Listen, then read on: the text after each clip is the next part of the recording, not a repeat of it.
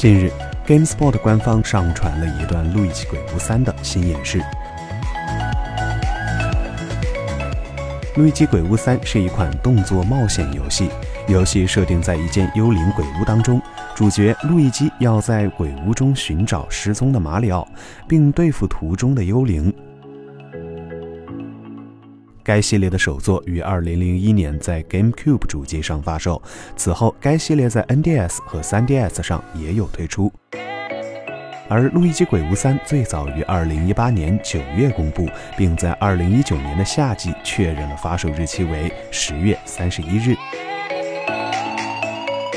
早在2019科隆游戏展上，任天堂就曾公布过该作的最新实际试玩，展示了战斗画面与新场景。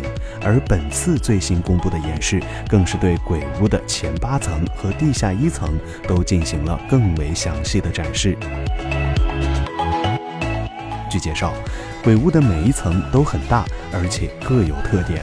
除此之外，地图中还存在着许多可互动的隐藏要素。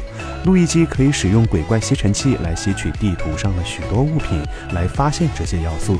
得到的回报有可能是一些金币，也有可能是回复血量，又或者是隐藏的道路等等，需要玩家们自己去发现。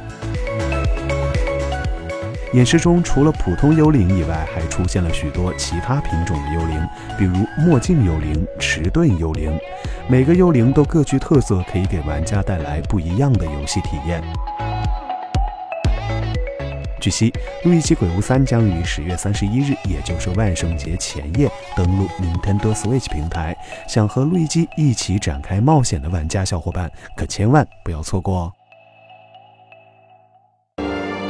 请扫描以下二维码，添加关注“游戏风云”官方公众号，更多精彩好礼及互动内容，你值得拥有。